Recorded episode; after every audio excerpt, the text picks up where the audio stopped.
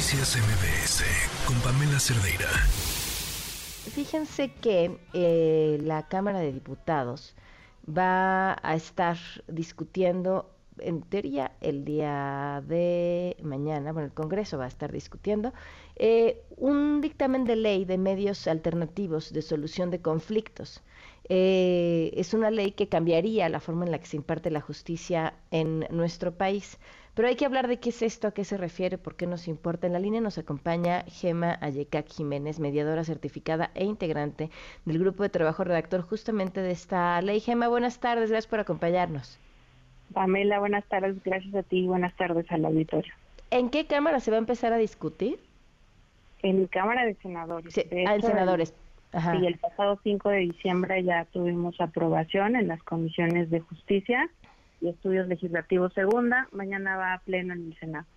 Oye, ¿qué, qué implica esto en, en términos de la justicia para todas las personas que nos están escuchando?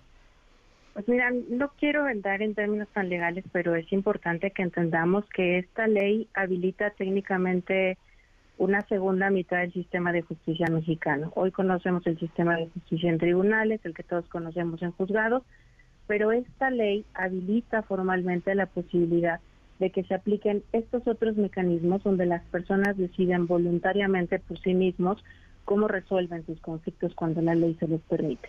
Y esto técnicamente es abrir un campo enorme para que la gente pueda acceder a la justicia de una forma distinta a la que ofrecen los tribunales. O sea, no tienes que ir con un abogado y una demanda y un proceso largo, sino buscar un mediador y tratar de llegar a una solución que deje a las dos personas satisfechas. Así es, puede ser un mediador, puede ser un conciliador, puede ser incluso un árbitro. Esta ley aborda los diferentes tipos de mecanismos que existen, pero claramente con una tendencia pacificadora, donde claramente quien decide son los ciudadanos en su autonomía y justamente regresándoles la dignidad de poder decidir por ellos mismos. Estarán siempre asistidos por una persona facilitadora, por supuesto, pero la persona facilitadora en ningún caso va a decidir por ellos. Son solamente personas que les ayudan a mejorar la comunicación. Ok.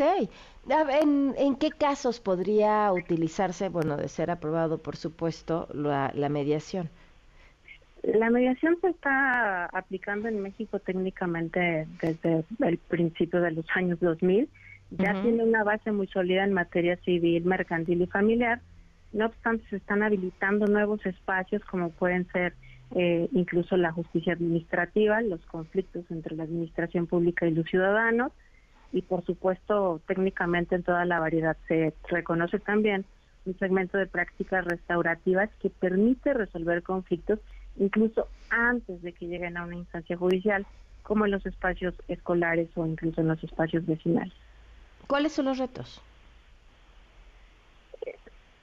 Yo creo que principalmente el cambio de paradigma y el pensamiento de, de, las personas, ¿no? Estamos acostumbrados de pronto a esperar que alguien nos diga qué hacer y cómo resolverlo, además de que estamos insertos, por supuesto, en una cultura que está atravesada por violencia de todo tipo entonces, este es un cambio importantísimo, no solamente en cuanto a acceso a la justicia, sino puede ser incluso una potencia para resocializar a la forma en que estamos resolviendo los conflictos de manera más pacífica, armónica, colaborativa. Yo creo que ese es el principal tema. Y por supuesto, un segundo gran desafío es fundamental, operadores capacitados. Si no tenemos operadores con un alto estándar ético, una formación profesional de excelencia, es altamente probable que vayamos a tener fallos en el sistema. O sea, por operadores te refieres a los mediadores. Así es, a los mediadores. ¿Cuántos mediadores necesita el país y cuántos tenemos? Tenemos facilitadores eh, públicos y privados. Eh, públicos son arriba de 700, más o menos lo que tenemos cuantificado en el país. Y de privados, fíjate que no tenemos un, registro claro, que es justamente uno de los espacios que habilita la ley, un registro a nivel nacional donde los ciudadanos van a poder consultar cuáles mediadores hay en la parte pública y cuáles en la parte privada para que puedan acceder al que mejor les convenga. Oye, debe ser un trabajo interesantísimo. Eh, tú que te dedicas a eso, eh, con, en, la parte de resolución de conflictos entre dos personas, así una represente una institución o no, eh, ¿Cuál es ese punto de quiebre? O entiendo que cada situación debe tener sus particularidades, pero ese momento en el que logras que el otro se ponga en los zapatos de quien está reclamando algo y entonces se dé la negociación. Por supuesto. Primero hay que entender que todos entendemos el mundo desde nuestra propia realidad. Y a partir de esto tenemos significados atribuidos, tenemos percepciones y tenemos creencias, tan válidas unas como las otras. Y regularmente el conflicto emerge cuando estas percepciones o estas creencias no son compatibles o aparentemente son contradictorias.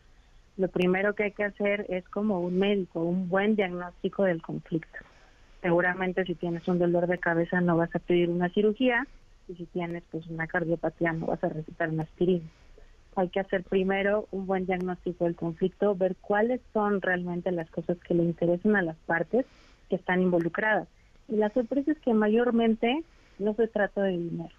las mm. necesidades que tienen las personas son mucho más emocionales, mucho más de empatía, de sentirse escuchadas.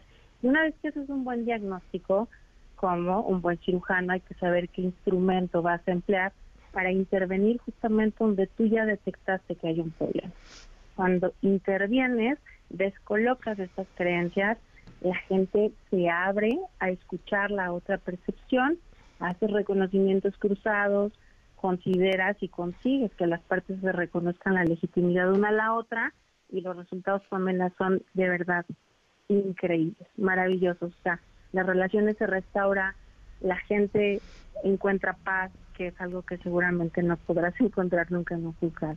Es una maravilla.